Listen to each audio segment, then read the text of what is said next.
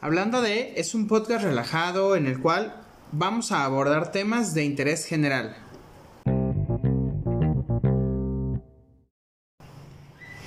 Buenos días, tardes, noches o excelentes madrugadas, sea cual sea la hora en que nos escuches, bienvenido y gracias por acompañarnos. Soy Luis Torres, psicólogo clínico con más de 15 años de experiencia profesional y el día de hoy estaremos hablando de Body Positive.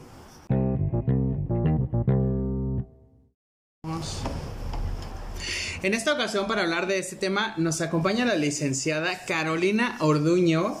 Orduña, ya, ya estoy mal, ya, perdón, estamos mal.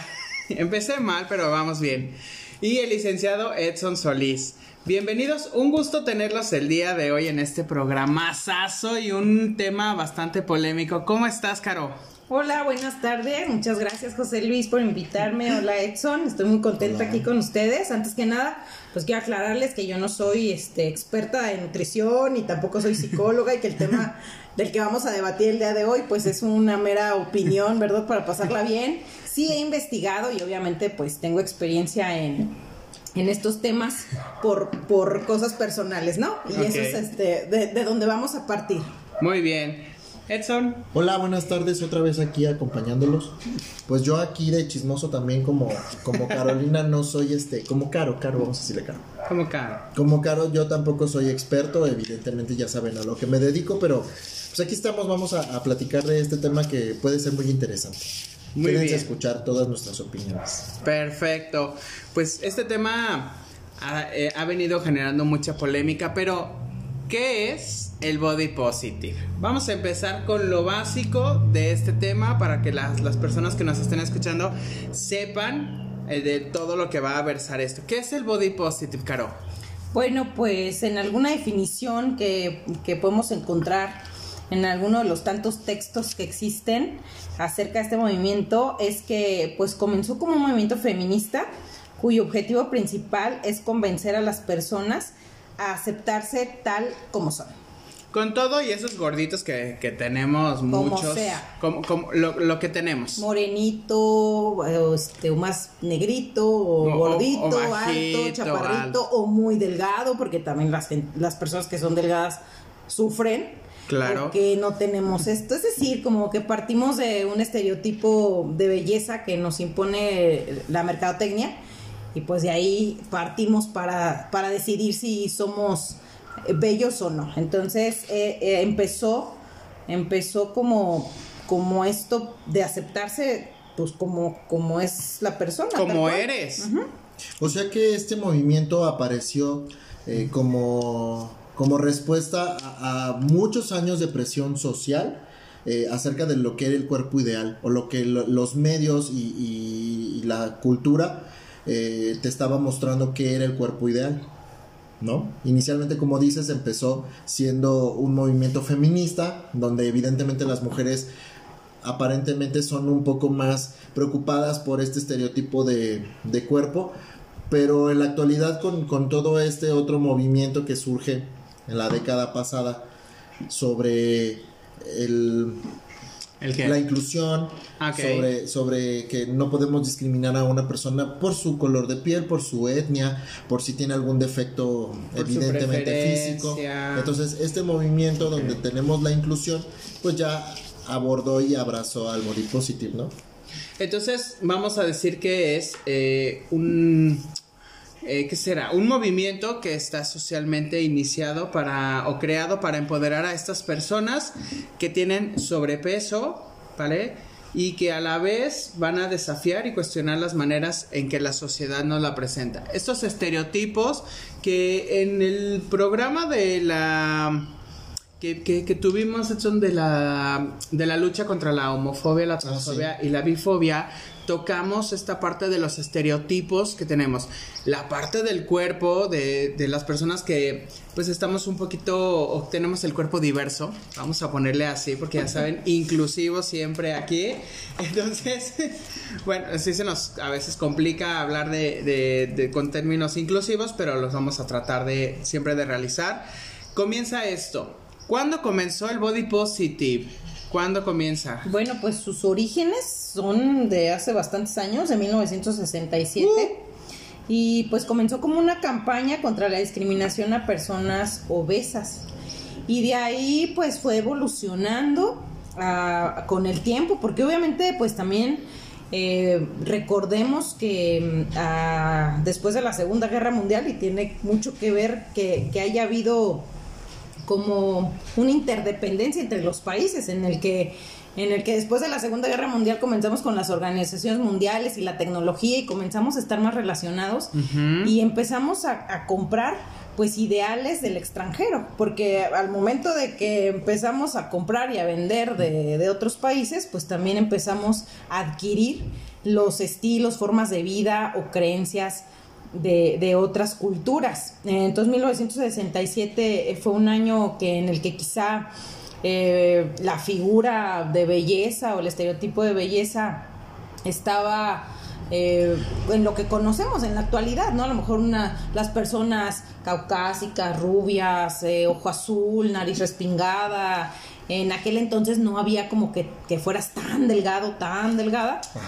Pero finalmente. Curvilínea. Así es, curvilíneo, pero, pero creo que, que en esos años fue una situación eh, que surgió derivado de que pues comenzaba esa, esa apertura entre todos los países y esa interdependencia que se hizo un pues una bola de nieve al, al, punto en el que la tecnología, el desarrollo de la tecnología, pues nos lleva a estar más conectados, ¿no? Si tú te puedes a pensar, en los años 80, bueno, no sé quién hay en los años 80, yo era niña. Nadie de aquí, nadie de aquí, nadie de aquí, estamos en los 80, somos de los 2000. Sí, pero bueno, eh, yo creo que en esos años, la gente que vive esos años, eh, pues no se imaginaba cómo era China, por ejemplo, ¿no? Entonces conocías lo que ve en una monografía o en un libro, pero realmente no sabías cómo era. Ahora te metes al internet y puedes ver absolutamente todo. Y esa tecnología también nos trajo, pues todo todo, todo estas este, estereotipos de belleza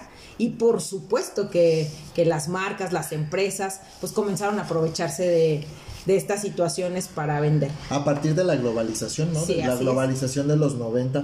porque como dices, en los 60 el estereotipo del cuerpo ideal en las mujeres, por ejemplo, era lo que hoy se puede conocer como una mujer con más curvas o un peso más estándar y en los noventas no, o sea, en los noventas, justo de los ochentas brincamos a los noventas, setentas, ochentas brincas a los noventas donde el estereotipo ideal del cuerpo perfecto de una mujer era muy, muy, muy extremadamente delgada. Súper delgado.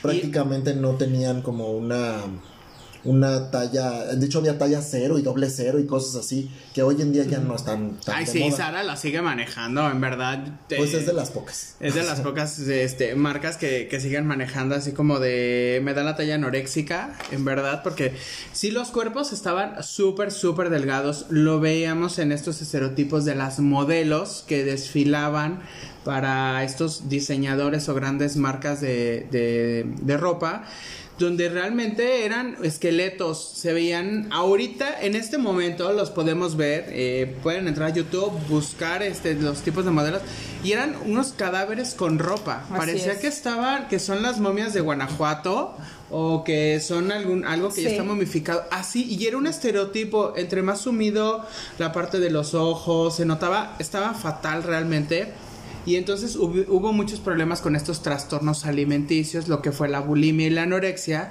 Tuvieron grandes, grandes, grandes, eh, digamos, eh, capultamientos. ¿Sí se dice capultamientos? Sí, de... Catapultar, catapultamientos, algo así. Bueno, no sé si existe la palabra, pero es de catapultar, de, de, que se exacerbó, subió, ¿no? El índice de estos trastornos. Muchas gracias, muchas gracias. Incrementó este, este punto y eso hace que entonces las personas todas ahora quieran ser flacas. ¿no?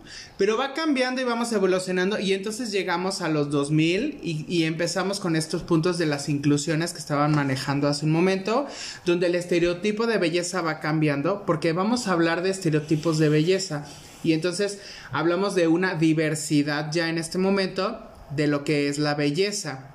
Y este punto del movimiento del body positive ayuda a que las personas empiecen a aceptarse como tal, lo que tengo, pero ¿cómo funciona el body positive? ¿Para qué está? A ver, platíquenme, platíquenme. Pero espérame, primero quiero comentar algo que yo encontré que del movimiento acerca de los orígenes, que dice que aunque surgió antes del año 2000, no fue sino hasta el año 2012, bueno, es un marco de referencia, donde en alguna ocasión, en una presentación de, de Lady Gaga que estaba en su punto máximo de fama, sale ella con, con, su cuerpo, pues como, como estaba en ese momento, con unos pequeños rolitos, con sus lonjitas ahí que se veían. Y fue muy criticada y, y, la atacaron en redes sociales y la atacaron en los medios. ¿En dónde salió ella? Pues estaba de gira en ese momento. Porque también fue atacada con lo del Super Bowl.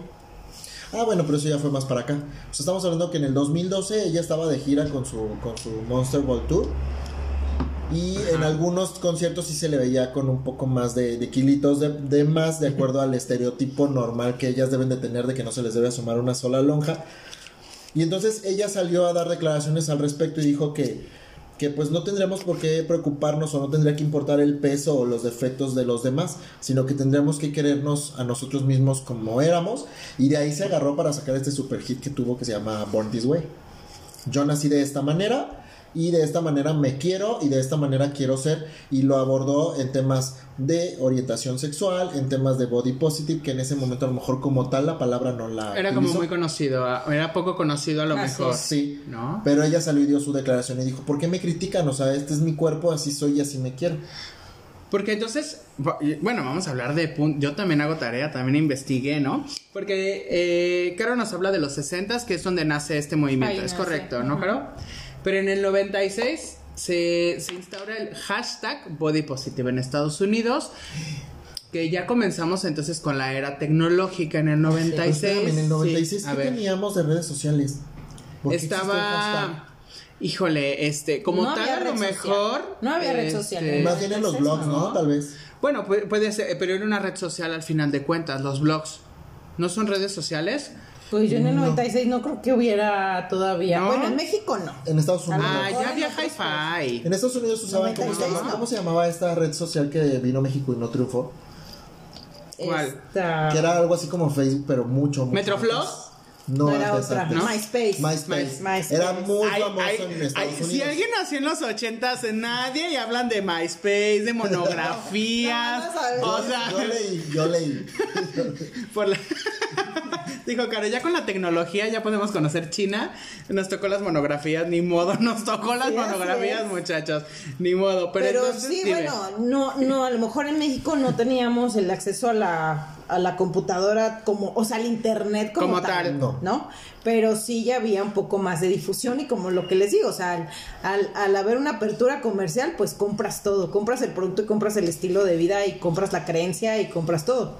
Entonces, pues fíjate que muy coincidente tu comentario con, con el libro que yo compré exclusivamente para, para entender esto del body positive porque me llamó mucho la atención ya que eh, de, de, quien lo escuché me parece un poco peligroso. O sea, ¿de quién lo escuchaste?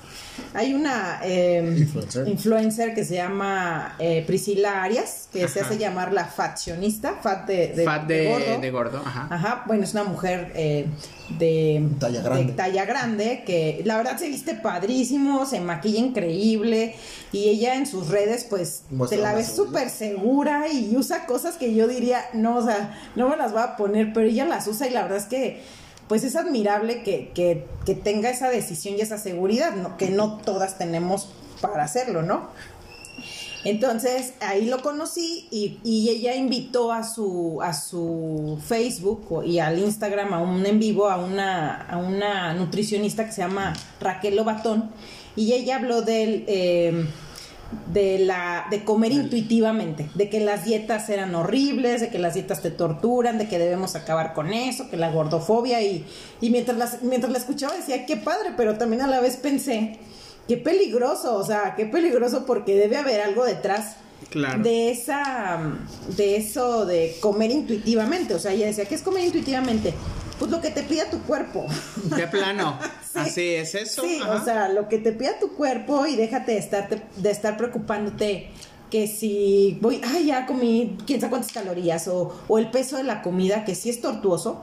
que sí Ajá. es, sí es como mentalmente Desgastante. desgastante el que te digan "Tie- 100 gramos de pechuga y dices, uy, ¿no? Es, es- ¿Cómo diablos mido los 100 gramos? Cómprate es- una es báscula. una basculita. Sí, qué horror. Pero es mentalmente, es, men- es una, es una tortura mental. Al menos yo en lo personal, Sí. cuando me daban dietas de 50 gramos, es que, ay, yo decía, no. Muy y hasta se me antojaban cosas que ni se me antojaban cuando no tenía la dieta. Ajá. Entonces esta, compré el libro, que pues la verdad es que está en inglés, se llama Intuitive Eating, y, y lo comenzaron en 1995, o sea, fue escrito en 1995, imagínate, o sea, por eso digo que viene al caso. Ajá. El comentario de José Luis de 1996, el Un año hashtag. después comenzó el Porque hashtag. ella, son dos nutricionistas que se llaman Evelyn Tribole y Ellis Rich. Y escriben este libro en el que dicen que alimentarse significa escuchar a nuestro cuerpo, a nuestras señales de hambre y saciedad y a gestionar nuestras emociones sin necesidad de recurrir a la comida como vía de escape ante una situación de estrés.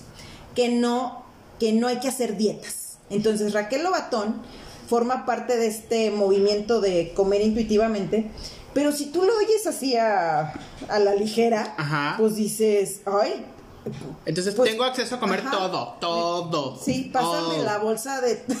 Pasa, De. O sea, una de vez, papas, sí. di una vez. O sea, es algo que me pareció peligroso. eh, que, que las personas lo escucharan porque dije, eso no puede ser así. O sea, no puede ser como que, que lo escuches. ah, Este, voy a comer lo que se me antoje o no lo que yo tan quiera. simple. Así es. Que estaba como fuera de. Que, que lo puedes escuchar fuera de un contexto. Así es. Realmente, a lo mejor no hay como un profesionista del body Así positive, pero sí gente ya preparada a- ante este movimiento. Pero que lo escuches así como de fa, de body positive Sí. y come lo que tú quieras, lo que tu cuerpo te pida, pues. Sí. Tampoco sí. es Sí, eso. porque esta mujer, Ra- Raquel Lobatón, que tiene redes sociales, la pueden buscar también, pues ella hablaba de eso, de que las, las comidas y que es una tortura. Y de hecho, si ustedes ven sus redes sociales, se la pasa poniendo. Ah, bueno, cuando la Miss Universo ganó, súper criticó que qué horrible que existiera eso, que bueno. Entonces compré el libro para ¿Cuál es el leerlo. universo? La mexicana. La actual. La actual. La actual, la de súper este criticó año. el concurso y que pues que aparte, aparte de que ser muy delgada, pues sí está, sí es muy falsa, porque pues está súper operada, ¿no? O sea, a pesar de, pues sí, la verdad es que ya no es una belleza natural y entonces Ajá. el estándar de belleza se va más arriba de lo normal que el que ponen los 60 o años an- antes que veías, por ejemplo, aquí tienen a Mar- Marilyn Monroe, Marilyn Monroe. y dices, ay, bueno, a lo mejor sí, sí lo consigo, un cuerpo con su cara no, porque sí es de nacimiento. en ese entonces. Y el rubio. Ah, no, el pero, rubio también era no, de tinte. Pero de ahora ya te puedes hacer así, con las cirugías. Ah, claro. Entonces ahora tú ves gente en las redes que son hermosas, con filtros, con miles de cirugías, Sí, sí. y el estándar de belleza se vuelve cada vez más y más y más inalcanzable. Y eso no es body positive. Y eso no es body positive. Eso no es body No es positive. body o sea, el body positive es acepta lo que tienes. Así es. Sí, o sea, de forma natural vamos Así a ponerlo así de, de esta, desde esta perspectiva. Sí, Pero, Pero. pero no, no el hecho de que aceptes tu cuerpo como es. O sea, se refiere más bien a que no te tortures, pues. O sea, si eres una persona con kilitos de más, si eres una persona como yo de, de talla grande, no quiere decir que, que, que el body positive me impulse a que yo siga Engordando. engordando más. O sea, no, no es eso, no va por ahí. El punto es, acepta tu cuerpo como es, pero aunado a esto del, del intuitive eating, tienes que aprender Sandra. a comer, a tener un, un régimen alimenticio sin que sea un régimen. Así es. sino que sea como, como por convicción, ¿no? Que, que sepas lo que tu cuerpo necesita para estar bien, sin necesidad de estar ligado a una dieta, sin necesidad de estarte forzando a lo mejor a hacer una rutina de ejercicios, porque también eso es peligroso, hay gente que se vuelve vigoréxica y también está mal. Entonces es una delgada línea entre qué es lo que está bien y lo que está mal. Así es. ¿no? Sí, de hecho, en el libro, pues sí, ellas dicen, no es una dieta, esto del, del intuitive eating o, o comer intuitivamente es un proceso. Y ese proceso, pues tiene que ver con que antes de que puedas comer intuitivamente, tienes que aprender a comer, ¿sí? Y además, bueno, veamos cuáles son, por ejemplo, hablando de, de los, de los cuerpos de talla grande o, la- o los que, o las personas que tienen obesidad o sobrepeso, pues cuáles son, cuáles son los motivos o las causas de esto. O sea, son muchos. No solamente que comas mucho. No. Hay gente que yo la verdad subí mucho de peso porque no comía. Claro. O sea, no comía y eso hacía Que. Pero ¿qué tal el nivel de obeso. estrés? también. O sea, son, fíjate, pueden ser cambios hormonales, sedentarismo, sí que comas mucho, ¿verdad? Claro. Genética, Eh, factores de, de comportamiento como fumar, beber. ¿Qué? ¿Qué? ¿Qué? Oh, por Dios. También cierta medicina que puedas consumir. Medicamentos, sí. La edad, el estrés Padecimientos. y padecimientos emocionales. ¿sí? Claro. Entonces, es un proceso que tienes eh, que pasar. Eh, lo digo porque yo lo viví, ¿sí? Yo lo viví, yo, yo tengo esa experiencia y por eso lo puedo hablar. Yo aprendí a comer porque yo no comía. Y yo decía, bueno, el día que fui al doctor y me pesó y la enfermera me dijo que casi ya me iba a morir, que ya iba a cumplir, ya iba a cumplir cierta edad y ya, era mi fin Cierta edad. porque tenía unos kilos de más, ¿no? Nadie de los ochentas. Cierta No, edad. cierta Ok. edad. Así, así, Así, así se queda. Entonces dije, ¿cómo es posible si no como? Claro. Yo como, o sea, no, no, yo no ando comiendo los tacos. Y entonces encontré que, que eso era lo que me hacía engordar. Y, No y comencé a comer seis veces a, en- a seis veces al Al día. día. Bueno, Edson fue testigo de, de mi transformación. De, de- de tu transición. Así es, y entonces por eso ahora sé que comer intuitivamente lleva un tiempo, un tiempo en el que yo me tuve que acostumbrar a desayunar. Me tuve que acostumbrar a comer un snack, obviamente Ajá. saludable, una comida, una comida entre la comida y la cena y una cena. Ajá. Al principio, pues bueno, costaba mucho pararte y desayunar, ¿no? Y cenar. Y aparte implica, pues que implica tiempo, ¿no? Que lo cocines, que lo prepares. Ajá. Pero pasas ese proceso y luego, si tú tienes temas emocionales en los que, eh, es- que la gente está peleado con uno, con uno mismo. Hay gente que, que se pelea, bueno, te peleas contigo mismo, ¿no? Y te ves al espejo y te dices de cosas. O tuviste un, un este, evento traumático en tu infancia, en tu adolescencia. Ajá. Y entonces eso lo tienes que tratar porque la salud mental es extremadamente importante. Yo creo que es lo principal. Yo me acuerdo que mi mamá hace muchos años, ahí por los ochentas, yo no nacía, pero la vida de la panza. Sí, sí, sí, claro, claro. Era Te contaron, ángel, te contaron. Ahí venías de Sí. París. Y le decía a una prima que estudiaba psicología que de qué iba a vivir, que eso para qué, de qué vas a vivir. Pero en la actualidad creo que es sumamente importante, por eso, por eso dicen que el comer intuitivamente es un proceso, o sea, llega ahí, llega al punto en el que tú ya te acostumbraste a comer sano, Sí. Estás sanando tus situaciones mentales, entonces puedes comer intuitivamente, porque ya estás, si estás de acuerdo que si tú empiezas a comer saludablemente y estás satisfecho todo el día con alimentos sanos, que no necesariamente son feos, Ah, no, claro que no. no necesariamente O son sea, feos. muchos sí. eh, vemos porque muchos sí. Oye, Para los que no sabemos comer. te puedes hacer unos hotcakes deliciosos con, con avena, con plátano, con requesón, ponerle miel de agave, o sea, las opciones son variadas, pero, pero no lo queremos Pero hay que aprender. Y toma tiempo. Exacto. Justo eso te quería preguntar. A ver, cuéntanos cómo le hiciste con algo. Uno de los puntos que yo, de aprender a comer, que yo considero más complicados, es cómo le hiciste. Porque es- está muy fácil estando en tu casa y, y haciendo lo que tienes que hacer. Pero cuando tienes que salir, cuando tienes que estar trabajando, cuando tienes que estar viendo clientes, dependiendo de lo que te dediques. Y de repente tienes una vida social también y entonces pues te invitan que a la cena, que acá, que allá. ¿Cómo le haces? O sea, ¿cómo- ¿cómo lidiaste tú, Carolina? ¿Cómo lidiaste con eso para no salirte tanto del marco? O sea, sé que no fuiste tan tan literal. O sea, que sí te, te dabas la apertura, pero ¿cómo le hiciste para para no decir, oye, es que eso no debería haber comido? Bueno, es que al principio que comencé, eh, sí fui muy estricta. Eh, yo la verdad es que pensé que yo estaba enferma. Yo dije, yo voy a ir con un endocrinólogo porque no es posible. o sea, yo ya- Y entonces encontré a una entrenadora eh, de fitness en internet. Y de hecho, bueno, se los comenté a Edson y a otras personas que estaban en ese momento. Y vi, la, y vi el régimen, no le, no le voy a llamar dieta porque es un dieta, es un régimen alimenticio y dije, oye, esto es mucha comida, o sea, tanta comida que a veces ni creía que me la podía comer. comer. Yo trabajaba mucho, o sea, yo salía de mi casa a su casa seis y media de la mañana y regresaba a veces nueve de la noche. Todo lo empacaba. Pero en un inicio sí fui muy estricta. De hecho, iba a fiestas y llevaba mi topper. Y la gente te critica. Yo me acuerdo verte comer latitas de hummus y este galletas sobres de atún en agua. Sí, sí, ajá. E, en un inicio fui, fui muy estricta porque sí soy una persona disciplinada. Y eso es lo que ocupas. primero que disciplina, nada. Disciplina. Para comer. Y pues empacaba todo.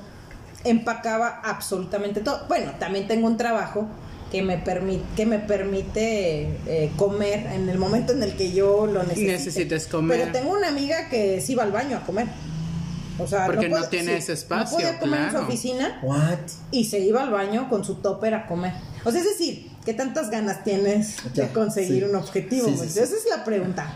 ¿Qué, ¿Qué, tanto te interesa? ¿Qué, ¿Qué, tanto para ti es importante? Ahora, pues partimos de, de lo mismo, ¿no? O sea, ¿por qué es importante? ¿No? Para mí, pues a lo mejor porque, porque para mí era importante porque a mí no me gusta verme gorda, la verdad. O sea, a mí no me gusta, es algo que me molesta, que, que es un pleito que yo tengo. Pero también lo pensé en el sentido de que dije, bueno, tengo una hija y yo no quiero que al rato ella esté como cargando conmigo, ¿no? Porque es por salud, porque cuidas tu salud. ¿Cómo es que, cómo es que no comía?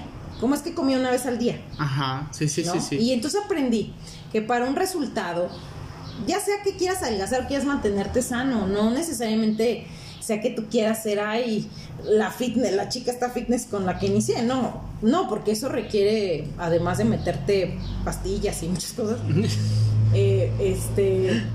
¿Como Bárbara de Regil? Así Sí, este, es que para tener un cuerpo así necesitas tomar cosas que tampoco son naturales. Entonces, creo que es la disciplina primero antes que nada y por qué lo quieres hacer. Y yo creo que de ahí partes, o sea, yo creo que es importante la salud. Aunque, aunque el body positive dicen que, de hecho, esta señora Raquel Lobatón, la nutricionista que les digo, decía que estar gordo no significa ser, este, que estar enfermo. Cuando la obesidad ha sido considerada una, una enfermedad. O sea, todo el tiempo la obesidad ha sido considerada una, una enfermedad. Y ella dice que no, que, no es cierto, que estar Y en la actualidad sabemos que la obesidad en México es una de las principales que vamos a poder encontrar y más en la parte infantil.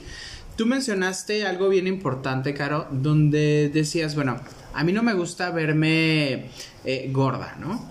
Perfecto. El body positive te ayudó a aprender a comer para que tuvieras el cuerpo que quieras de una forma natural. Eso es, eso es quería como también una gran, una gran eh, lección que podemos dar aquí. A final de cuentas, si tú no quieres estar obeso, perfecto, no me acepto, pero lo puedo cambiar de una forma natural y con un proceso que no va a ser de la noche a la mañana y que no tengo a lo mejor 50 o 60 mil pesos para hacerme una lipoescultura o una liposucción pero que los puedo invertir lo, poco o mucho que yo pueda tener en aprender a alimentarme y empezar a cambiar lo que tengo con lo que puedo. Entonces, eso es también body positive, porque me estoy queriendo, estoy aceptando lo que estoy teniendo, sin embargo, si no me gusta, lo puedo modificar y eso es una gran lección que creo que se puede ver aquí con, con el caso, por ejemplo, de Caro. No sé qué opinas tú, Edson. Sí, yo creo que, que eso es, yo me quedo con lo que ella dice de ¿Cuántas ganas tienes de que, de que tu objetivo se logre? Eso es lo que, lo, que me, lo que me marcó a mí de lo que ella estaba diciendo ahorita. Porque yo, por ejemplo, yo considero que necesito eh, empezar a, comer bien, a, tener una mejor alimentación.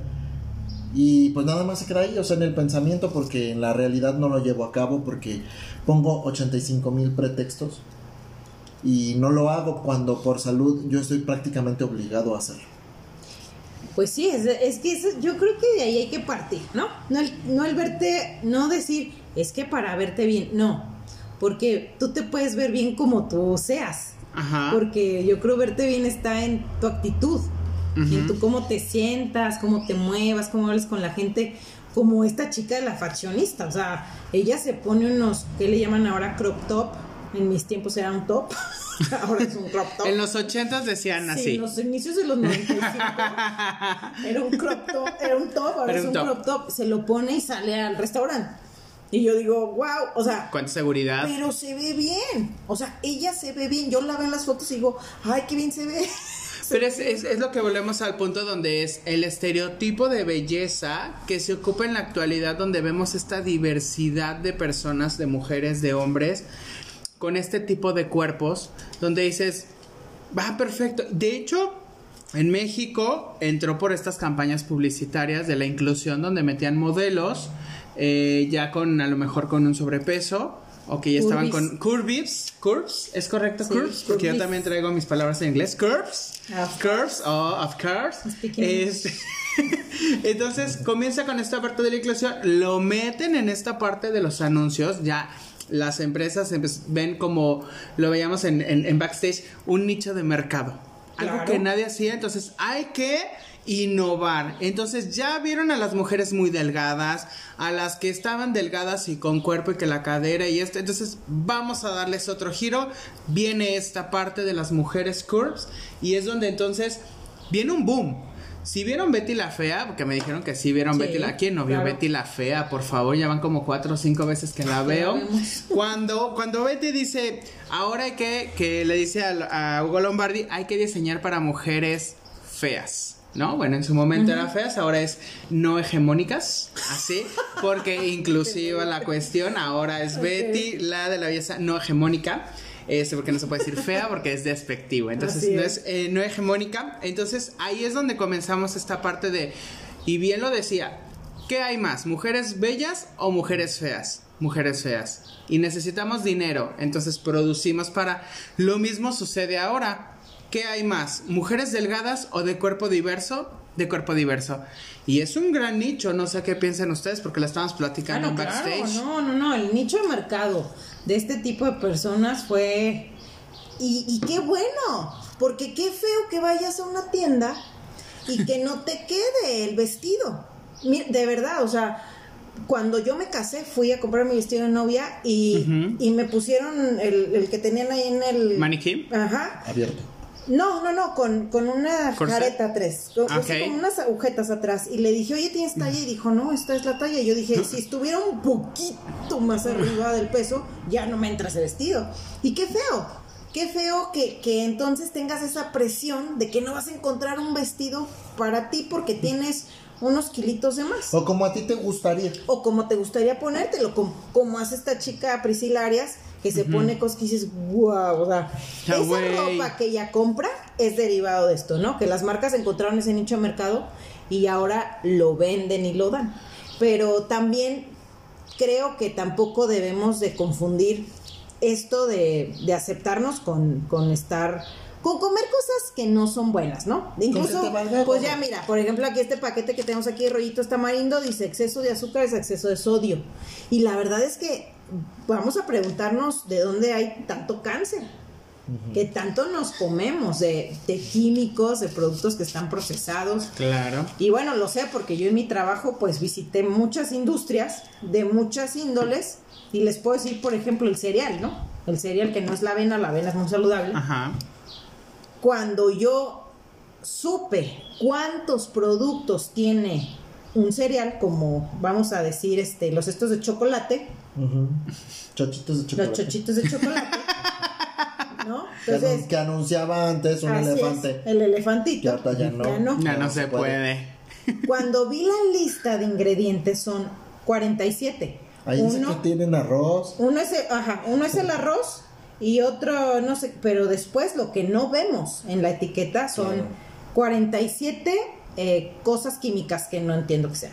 Entonces dices, ¿en serio? Y eso yo creo que es lo importante. O sea, que digas, ¿tú qué le quieres dar a tu cuerpo? ¿Qué quieres, qué quieres que pase ahorita por tu garganta y se vaya tu sangre y a tu piel y a tus músculos? No necesariamente por estar fit o por verte No. delgado. Por salud. Por salud. Simplemente, Simplemente. porque ¿qué le quieres dar? ¿No? O sea, ¿qué quieres, qué quieres que entre por tu boca para que se vaya a todo, a a tu cabello, a Mucha tus gente ya ojos. pensó mal cuando le dijiste Ah. que lo que quieren que se vea su boca. Ah, bueno. A lo mejor este. Por eso es lo bonito de, aclarar Ah, bueno, este, sí, este sí. punto. ¿Con qué ¿Qué quieres nutrir a lo mejor? Bueno, de cada quien, ¿no? Lo que se quiera meter mientras sea nutritivo Así es. o no, ustedes es, deciden. Eso ya, eso ya es decisión de cada quien. Yo le quiero dar una jiribilla aquí a esto. Está muy padre, pero aquí aprovechando, quiero que tú, José Luis, nos, nos digas desde tu punto de vista profesional. Bueno, hablamos de, de que el body positive pues es esta lucha contra la gordofobia que ahora está de moda y, y inculcar esta parte del culto hacia mm, el autoestima al aceptar nuestro cuerpo como es. Pero ¿qué nos puedes decir acerca de el trastorno dismórfico corporal? ¿Qué es eso? ¿Con qué se come? ¿Con qué lo ligas tú a esto? O sea, si me está diciendo este movimiento de body positive que yo tengo que aceptar mi cuerpo como es para dejar de luchar contra, contra los estereotipos y que la gordofobia no me ataque, ¿qué hay si a lo mejor yo no estoy del todo bien? Si yo no tengo esta salud mental idónea y a lo mejor yo padezco esto que tú nos explicarás a mayor detalle que se conoce como trastorno dismórfico corporal. Ok. El trastorno dismórfico corporal es la preocupación excesiva y desproporcionada por un defecto mínimo o imaginario, ¿sale? En la apariencia física. Entonces, cuando nosotros hablamos de que algo en nuestro cuerpo no está bien, por mínimo que sea algo que no me gusta, lo voy a exacerbar, ¿va? Si yo veo en el espejo y digo, ay, es una lonjita, yo lo voy a exacerbar, voy a decir, qué asco, o sea, ya vieron este, gordo, o sea, empiezo a, a- llevar la realidad a un límite que va a ser irreal. Entonces, eso es lo que yo estoy atacando a- a mi mente. Esto sucede con las personas entonces que generan los trastornos de bulimia y de anorexia a través de de este tras- trastorno de la dismorfia, eh, que viene siendo como una especie de fobia, o sea, eh, me da miedo, me da asco, hay una repulsión hacia lo que yo estoy viendo en el espejo. Hay puede que no personas que... real. Sí, ¿Qué claro, crees? y que no es real, ojo, y que no es real, ¿va? Porque entonces hablábamos de la parte de la genética. Hay personas que no van a poder nunca en su vida ser delgadas o llevar un estereotipo de a lo mejor una, una modelo del Victoria's Secret. ¿No? Pero que luchan, luchan y hacen lo que... Y nunca más lo van a poder hacer o nunca en su vida lo van a poder lograr ni con una cirugía porque su cuerpo genéticamente no está así. Entonces luchar contra esa parte teniendo que hacer todas las dietas del mundo, sacrificando cuestiones, metiéndome lo que sea. También hablamos, por ejemplo, de este punto de que en Brasil, decía Caro, hay una persona que está llevando un proceso para ah, despigmentar la piel, o sea, volverse blancos ahora, ¿no? este, y que tiene millones de químicos y que puede ser dañino. O sea, si, la- si las personas tienen eso, o sea, lo van a hacer. No les va a importar con tal de conseguir esa meta o esa finalidad. Entonces la parte emocional va a estar muy dañada y también lo comentaba Caro y también iba a ese punto. Número uno, la autoestima está completamente dañado. El autoestima está compuesto por dos partes, autoimagen y autoconcepto. La autoimagen es lo que nosotros podemos ver en un reflejo del espejo y el autoconcepto es lo que pensamos de lo que vemos en el reflejo del espejo. Si yo tengo mal esa imagen, ¿cómo voy a tener el concepto? Si lo que estoy viendo es asqueroso, repulsivo, me genera fobia, miedo, odio, coraje, ira, ¿qué voy a pensar entonces? Pues que eso no es correcto. ¿Sí me Así explico? es. Entonces, eso es lo que sucede y también sucede con esta parte de las personas que son que están transicionando transgéneros o transexuales, que ven esa parte y les y hay una repulsión hacia la parte de la sexualidad, es decir, el genital como tal. La disforia ¿no? Entonces, vamos a ver ahí que hay muchísimos problemas, pero toda la parte emocional me va a pesar, me va a pesar. Las emociones pesan y cuando no las sacamos, por más que dejemos de comer, decía Caro, yo a lo mejor dejaba de comer, pero engordaba, sí, pero hay que ver los niveles de ansiedad, los niveles de estrés. La parte social que es muy importante, recordando que somos seres biopsicosociales, biológicos, psicológicos y desde la parte social, toda esta presión de es que te tienes que ver así, es que, ah, ya te viste, eso te, mira, ah, se te la y tú, oh, oh, oh, pero no la puedo. Entonces me genera también problemas ¿Sale? Desde la parte biológica, porque muchas de las enfermedades son psicosomáticas, es decir, creadas por las emociones. El cáncer es una de las enfermedades más psicosomáticas que se pueden existir, ya que todos tenemos células cancerígenas. Entonces, si les estamos alimentando con estrés, con ansiedad, con tensión, con presión de la parte social, psicológica o mental que nosotros estemos dando, vamos a desarrollar cáncer. Gente que ha sido muy fit toda su vida y que le da cáncer y tú, pero si no fumaba, no, no hacía esto, se dormía, tenía una alimentación, pero checaste la parte emocional. A lo mejor el coraje, la ira, la culpa, el odio, el rencor, la tristeza, la melancolía eran tanto que esa persona desarrolló el cáncer, alimentó esas células cancerígenas. Así funciona nuestra mente. La mente nos enferma, nos engorda, nos adelgaza, nos mantiene. Nos deforma. Pero nos, deforma, claro que sí. Y nos puede hacer un infierno en nuestra cabeza. Nuestra propia cabeza. Y lo peor es que nosotros mismos lo creamos, ah, ¿sabes? ¿Y qué es lo peor? Que nosotros mismos tenemos que destruir lo que creamos y eso es lo que cuesta más trabajo eh, en, este, en este punto. Pero volviendo a la parte del body positive, es quitar todas estas telarañas que tenemos en la mente para que la conciencia esté, digamos, limpia, esté como más... Eh, pulcra y que empiece el proceso entonces de una aceptación de nuestro propio cuerpo. O sea, lo que podamos cambiar, lo vamos a cambiar. Y que lleva una metodología y un proceso, como decía Caro. Bueno, a mí me costó mucho aprender a comer, o sea, bien, ¿sale? Y también lo veíamos con el, con el tema de la obesidad y la ansiedad, donde la antróloga Ana nos decía, es que hay que aprender a comer es la relación que tenemos con, los alimentos. O sea, y no tenemos que decir, no puedo comer, oh, menudo. No puedo comer, ah, un taquito. No puedo comer la garnachita. O sea, sí, pero tengo que saber controlar y eso es a lo que va el body positivo. O sea, puedo comer lo que sea, sí, pero tampoco es como de desbórdate y vete como persona de cuerpo diverso en tobogán. A eso te quería, eso quería llegar, o sea, ya vimos desde el punto de vista de este lado. ¿Qué hay del otro lado? O sea, ¿qué, nos dice la psicología cuando estamos del otro lado? Por ejemplo, yo sé que muchos de los que nos están escuchando lo están pensando, por eso yo voy a hacer su voz aquí. Eres la conciencia del, del público. Venga. Cuando vemos a una mujer de talla grande o talla muy grande, con una seguridad impresionante. He visto cuerpos más grandes que esta chica influencer, la faccionista. Y usan pues la ropa que quieren y caminan y se ponen un bikini y van a la playa. Y no hay poder humano. O sea, tú la ves y tú dices, ella le vale gorro. ¿Cómo se ve su cuerpo? También puede ser malo. O sea, ¿cuál es el punto de vista desde la parte psicológica? Ya vimos que cuando tenemos una autoestima baja,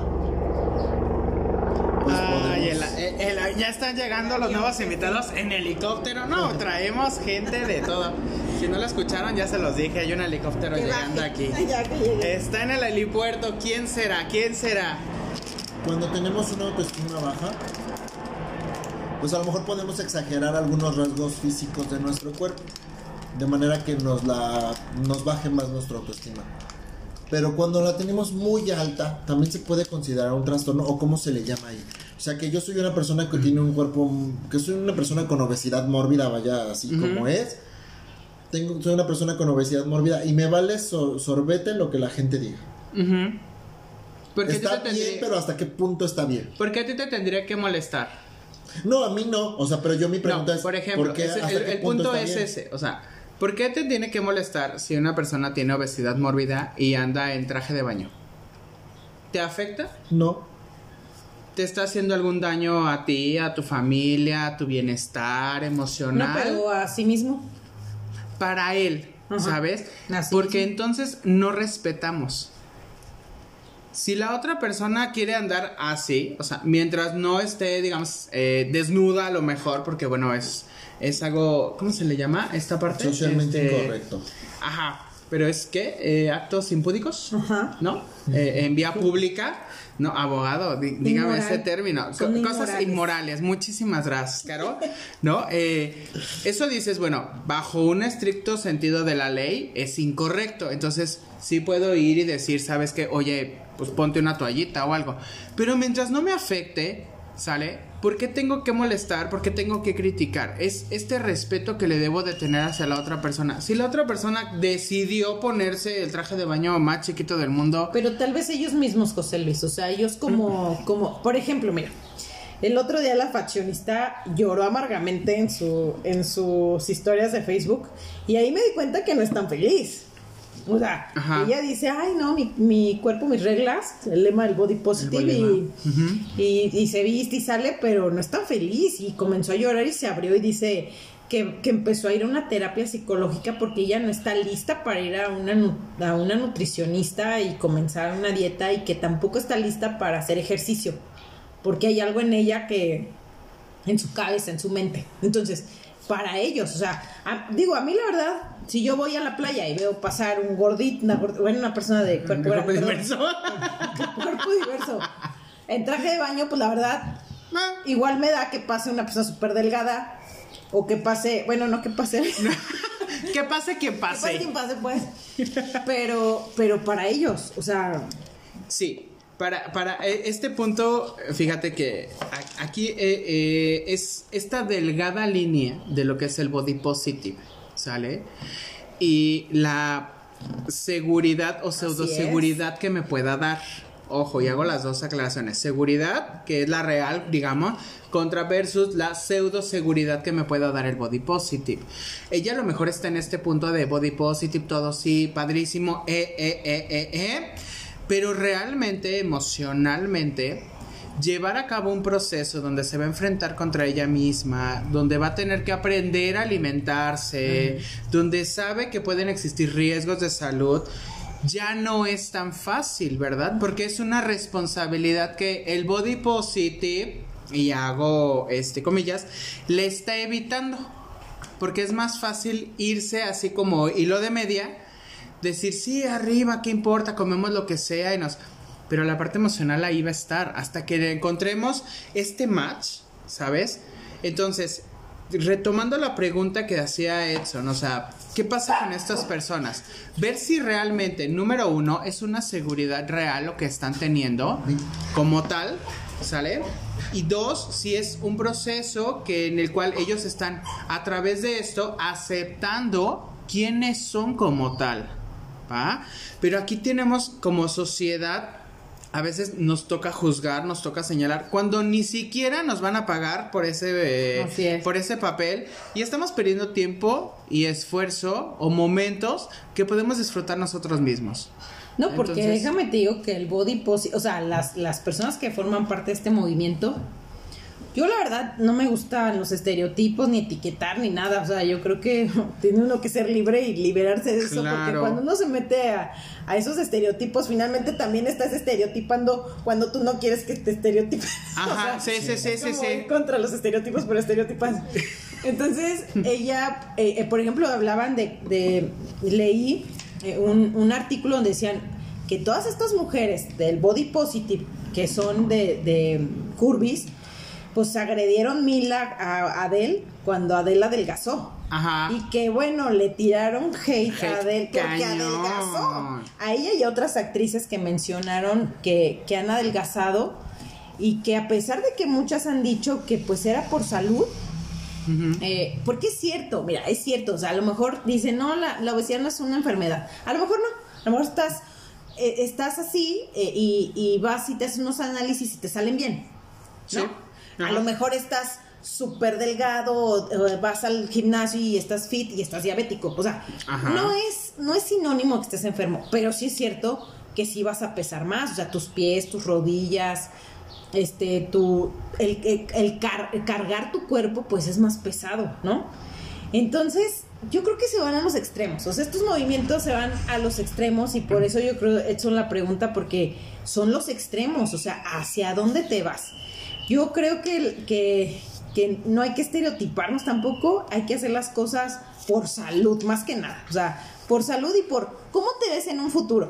A veces yo, yo, yo de clases y veo a mis alumnos de universidad eh, que están teniendo malos hábitos y digo, y en un futuro, o sea, ahorita no sientes nada, tienes 20, pero y luego, cuando ya estés en una edad avanzada, cuando, cuando ya tu cuerpo ya no responde como cuando tienes 20. Exacto. Entonces, creo que, ese, es, ese es el camino, pero, pero sí creo, José Luis, que, que psicológicamente, yo pienso, ¿cómo gastan 160 mil, 200 mil, 300 mil, hasta medio millón de pesos en cirugías?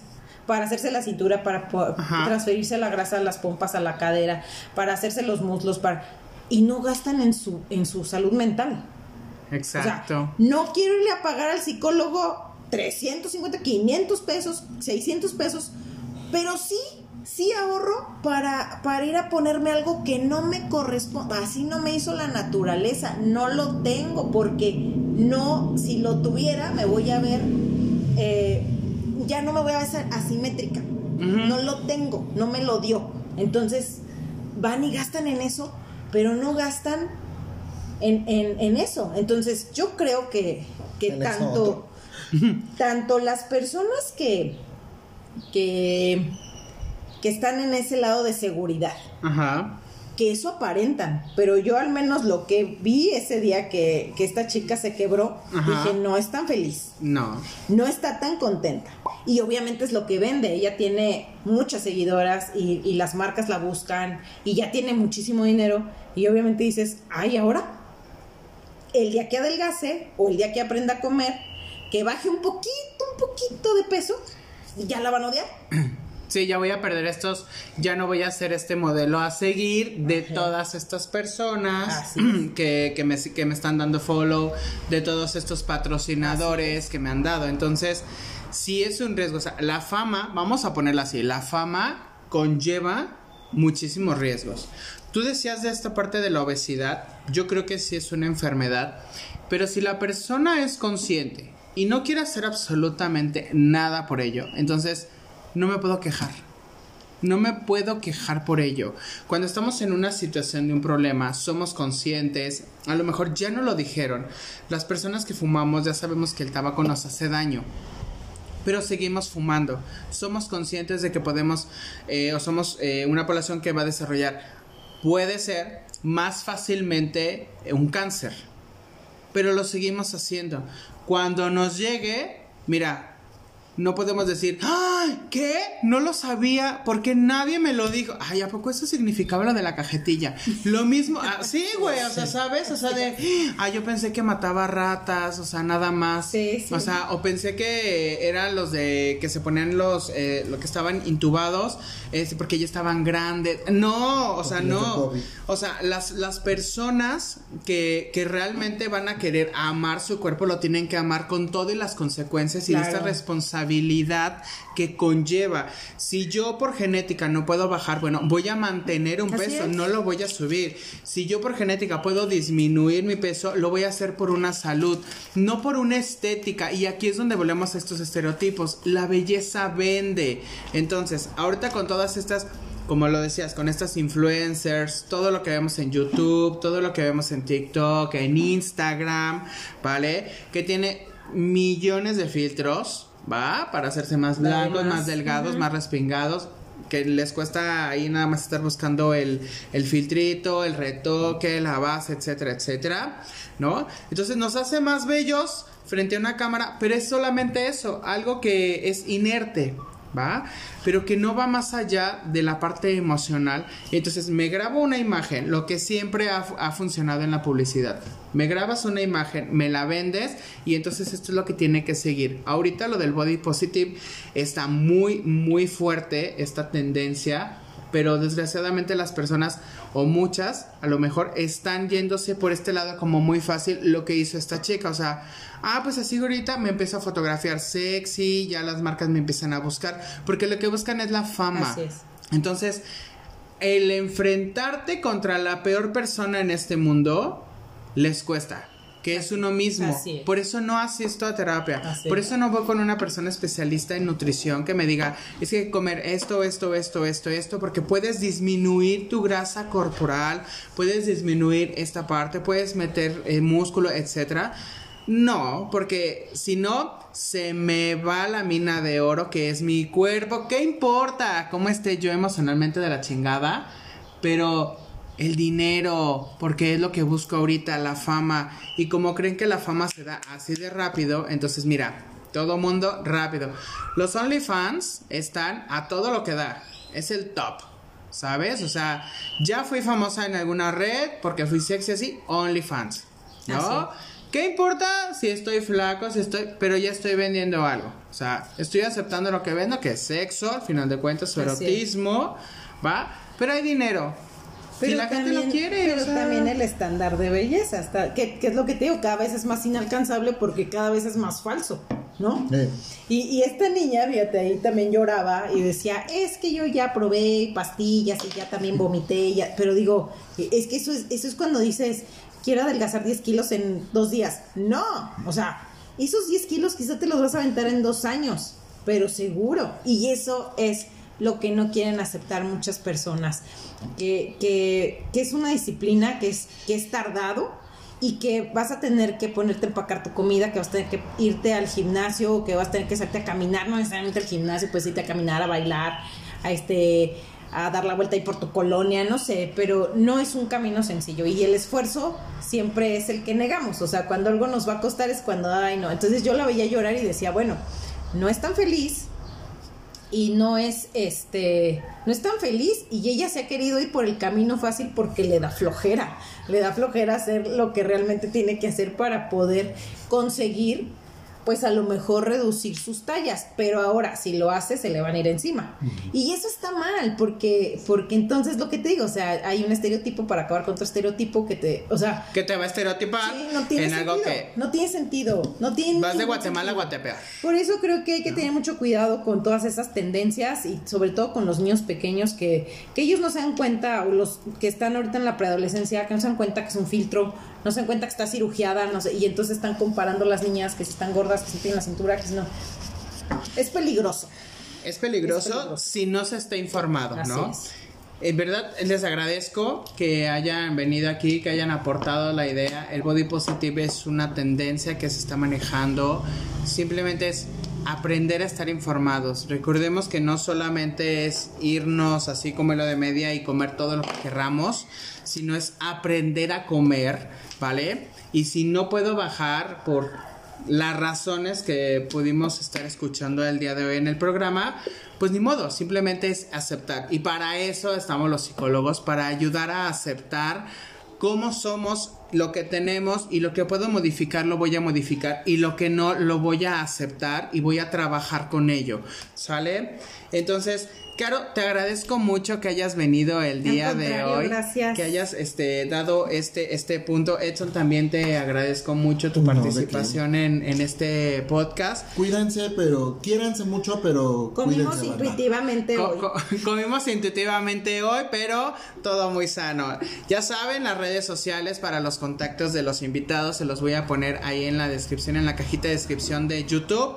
Se saben, escuchen eh, cada uno. Les agradezco a todas las personas que nos escuchan de México, obviamente, en Estados Unidos, en Canadá, en Alemania, en Ecuador, en República Checa, en España. Y en Colombia, que son las personas que nos han estado escuchando y ahí nos han estado mandando las felicitaciones vía este, redes sociales en un mensajito. Les agradezco. Gracias a todos y cada uno de ustedes. Y les comento que nuestro siguiente programa será eh, con el tema de desapego emocional. No se lo vayan a perder, va a estar pero buenísimo. Me despido de ustedes y hasta la próxima.